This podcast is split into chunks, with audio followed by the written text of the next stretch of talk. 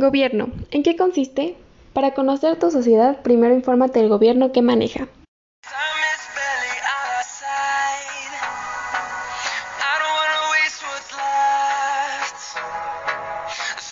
Hola amigos, bienvenidos a este programa. Espero tengan un día espectacular. Hoy les quiero compartir datos e información sobre un tema muy importante el cual vemos, escuchamos, debatimos o pensamos en nuestra vida diaria. Bueno, pues vamos a explorar un tema el cual está presente en nuestro día a día, el gobierno, los tipos de gobierno y la relación que tiene este con la filosofía. Se tocarán conceptos como política, antipolítica, apolítica, la inclusión de intereses individuales con colectivos, problemas de acción política, por último teorías de Rousseau y Hobbes, dos grandes filósofos los cuales nos van a dar sus puntos de vista. Se planea profundizar esta información para que veamos más allá de las definiciones, podamos identificar los diferentes tipos de gobierno en el mundo, darnos cuenta cuál es el tipo que tiene nuestro país y saber más sobre la sociedad en la que nos encontramos. Empecemos.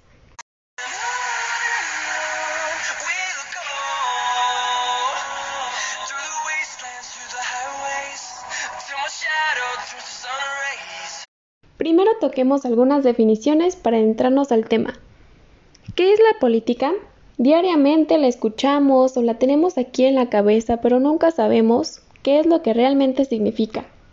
Bueno, pues es la ciencia de la gobernación de un Estado o nación. También es el arte de la negociación para conciliar intereses, es decir, el conjunto de técnicas, conceptos, junto con otros elementos para gobernar, teniendo en cuenta conciliar intereses para llegar a un acuerdo para el bien colectivo. Se trata de la forma de actuación de un gobierno frente a determinados temas sociales y económicos de interés público. El gobierno es el más alto nivel de dirección, además de la administración ejecutiva, así que es muy importante tenerlo en cuenta en nuestra mente. Aunque también existen posturas contrarias a este tema, por ejemplo, la antipolítica y la apolítica. Muchas personas confunden estos y creen que es lo mismo, pero no, aquí voy a exponerles las diferencias. La política es esa actitud pasiva, indiferente o discrepante que muestra un individuo ante cualquier pronunciamiento político. Entre sus características está la de no preocuparse por los temas políticos, encuentran tediosos y aburridos todos los debates y concentraciones políticas, y son incapaces de expresar alguna opinión al respecto. El individuo apolítico toma la decisión de desligarse de todo lo relacionado con la actividad política que lo rodea, también se puede referir a que termina vinculándose con el conformismo hacia el sistema político gobernante. No cuestiona absolutamente nada, más bien acepta todo lo que el gobierno aplica, así esté de acuerdo con ello o no.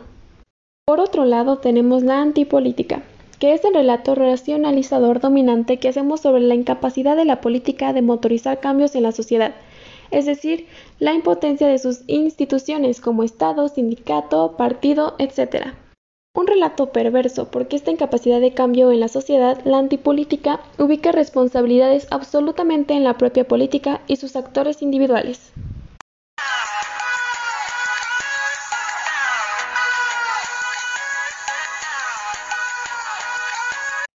Ahora ya conocidos estos conceptos, vamos a tocar dos teorías muy importantes, la de Hobbes y Rousseau. Empecemos con Hobbes. Fue el primer filósofo que intentó formalmente una obra contractualita, o sea, de defensa del contrato social, en su célebre Leviatán, que realizó en 1651, escrita durante un periodo de guerra civil en Inglaterra. Hobbes se cuestiona respecto de quién debe ejercer la soberanía del Estado, si el rey o el parlamento. Finalmente llega a la conclusión de que siempre es necesario algún contrato social para garantizar la paz entre los ciudadanos, o sea, un orden artificial. En el imaginario de Hobbes, el Estado está representado por el Leviatán, un monstruo bíblico, ya que vendría siendo una fuerza suprema invencible, solo que justa y necesaria. Por ende, el Estado como poder central es necesario. Para su creación los ciudadanos deben renunciar a su derecho natural a la violencia para así poder sostener la paz. También reflexiona que los seres humanos son todos iguales ante la naturaleza, pues están dotados en última instancia, de un instinto de conservación que no distingue entre clases sociales o razones políticas. Ese instinto condena al humano a un estado perpetuo de guerra o de competición. Por otra parte tenemos a Rousseau, que se dedicó a observar la sociedad a su alrededor en la cual privaba la monarquía absoluta. Fue él quien llevó este pensamiento a su cúspide. Gracias al contrato social que realizó en 1762, tomando algunos de los puntos individualistas de Locke, pero asumiendo también su propia distancia. Pronto llegó a conclusiones fundamentales sobre el vínculo entre el soberano y los súbditos, notando que éste no se produce por sometimiento o sumisión, sino que la gente voluntariamente admite la soberanía del rey, renunciando a un estado de natural inocencia, para acatar las reglas de la sociedad, recibiendo a cambio una serie de beneficios propios del intercambio social. Para Rousseau, el ser humano en su estado natural era inocente, no conocía maldad y solamente conocía dos sentimientos básicos, el amor de sí mismo, o sea, la autoprotección, y la repugnancia por el sufrimiento ajeno, o sea, la piedad.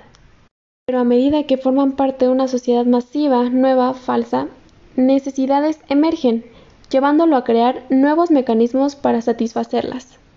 Y cuando más tiene, más quiere, y entonces quienes acumularon la mayor cantidad de riquezas instituyen un contrato social que los protege y perpetúa sus privilegios. A cambio ofrecen un orden injusto pero pacífico que a la larga se acepta como el orden único y natural de las cosas. Las ideas de Rousseau sirvieron para inspirar la venidera Revolución Francesa, en la que se demolió el antiguo régimen y se creó una república. Este tránsito representaba una necesaria refundación del contrato social, para dar cabida a un contrato más acorde a las necesidades sociales de la época. Primero es la soberanía parlamentaria. Este tipo de gobierno se basa en el principio de la soberanía popular, la cual no tiene excepciones. Como parte de las ideas republicanas, en ella se da por supuesto que todas las personas nacen igual ante la ley y que no existen los derechos hereditarios que puedan sobrepasar esto.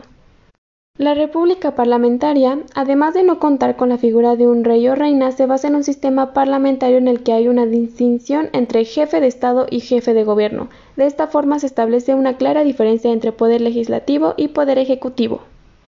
Luego tenemos la república presidencialista. Tampoco hay rey ni reina y también hay parlamento, sin embargo, en este caso el jefe del Estado es elegido directamente por los votantes y no por los miembros del Congreso o Parlamento, y actúa también como jefe de gobierno, quedando relativamente unidos los poderes ejecutivo y legislativo. En el tercer puesto tenemos la República unipartidista. Se basa en la existencia de un único partido político capaz de acceder al poder y a la vez en la celebración de elecciones en la cual se puede votar, en las que puede presentarse todo el mundo, como independientes. El carácter democrático de este sistema está cuestionado, si bien a la vez tampoco encaja exactamente con el concepto de dictadura, ya que en la última no existen elecciones o están muy limitadas. Monarquía parlamentaria. En esta forma de gobierno hay un rey o reina que ejerce como jefe de Estado, pero su poder está muy limitado tanto por el poder legislativo como el poder ejecutivo. En muchos países, el tipo de monarquía parlamentaria que se utiliza confiere al monarca un papel puramente simbólico, creado fundamentalmente para dar imagen de unidad o para actuar en casos de emergencia nacional. Monarquía absoluta. En las monarquías absolutas el rey o reina tiene un poder absoluto o casi absoluto para imponer su voluntad al resto de los ciudadanos. Todas las herramientas de imposición de normas creadas para regular la vida social están situadas bajo el poder del monarca, que las puede modificar y no se somete a su control. Tradicionalmente las monarquías absolutas se han mantenido legitimadas bajo la idea del rey o reina que son elegidos por fuerzas divinas para guiar al pueblo. Por último, pero no menos importante, se da la figura del dictador, o sea, que tiene un control total sobre lo que ocurre en la región en la que se encuentra y que normalmente ostenta este poder mediante el uso de la violencia y las armas. En cierto sentido, la dictadura es la forma de gobierno en la que alguien tiene la capacidad de dirigir el país tal y como podría dirigir su casa una persona soltera. Además, contrario a lo que ocurre en la monarquía absoluta, no se intenta mantener una imagen pública positiva ante los ciudadanos, simplemente se manda sobre ellos utilizando el terror y las amenazas mediante normas basadas en el castigo.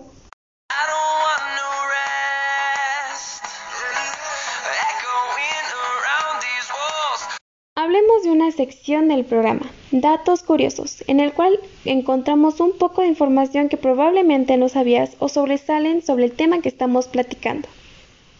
¿Sabías que? Se dice que la pluma con la que se firmó la Constitución fue la misma con la que se firmó el Plan de Guadalupe en 1913. También fue con la que Carranza desconoció a Victoriano Huerta como presidente. Otro dato es, el primer país que permitió el voto de las mujeres fue Nueva Zelanda en 1893, aunque con algunas restricciones. Podrían votar, pero no ser elegidas para cargos políticos. ¿Alguna vez te has preguntado el origen del Día del Trabajo? Bueno, pues ahora nos parece normal tener una jornada de 8 horas y un mes de vacaciones pagadas. Pero en 1886 lo más habitual era que la jornada laboral tuviera entre 12 y 16 horas. En abril de ese mismo año, en Chicago, un grupo de obreros comenzaron una campaña para lograr reducir la jornada laboral a 8 horas. El primero de mayo convocaron una gran manifestación que fue repelida de forma violenta por la política. Aquella agresión pronto fue contestada en todo el país y se convocaron huelgas, que se secundaron de forma masiva por más de 400 personas. En una de estas protestas, un grupo de huelguistas lanzó una bomba contra unos policías y mató a varios de ellos. Los obreros fueron condenados a cadena perpetua y algunos hasta la muerte. Penas que fueron conmutadas unos cuantos años tarde. Demasiados. En 1889, en París, la Conferencia Internacional de Trabajadores acordó fijar el primero de mayo de cada año como el Día de los Trabajadores. Una jornada de trabajo que deberá ser de lucha y recuerdo de sus compañeros, de aquellos mártires de Chicago. Curiosamente, en Estados Unidos, el Día del Trabajo, que no es el de los trabajadores, se celebra el primer lunes de septiembre.